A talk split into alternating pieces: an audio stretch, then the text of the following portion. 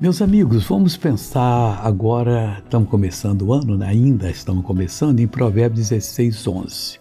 Nunca faça coisa que Deus proíbe, que Deus não gosta. Por exemplo, diz Provérbios 16, 11 o seguinte: O peso e a balança justa são do Senhor.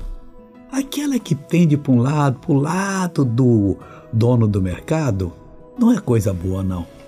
Obra sua são todas as pedras da bolsa, aquela que é um quilo, aquela que é 500 gramas, que é 200, que é 100 gramas, essa é tudo de Deus. Mas se ela pesa, está escrito 100 e pesa 120, a pessoa vai tomar prejuízo. Isso não é de Deus.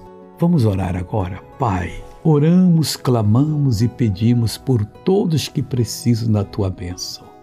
Amarramos toda a força do mal e expulsamos. Saia em nome de Jesus. Amém.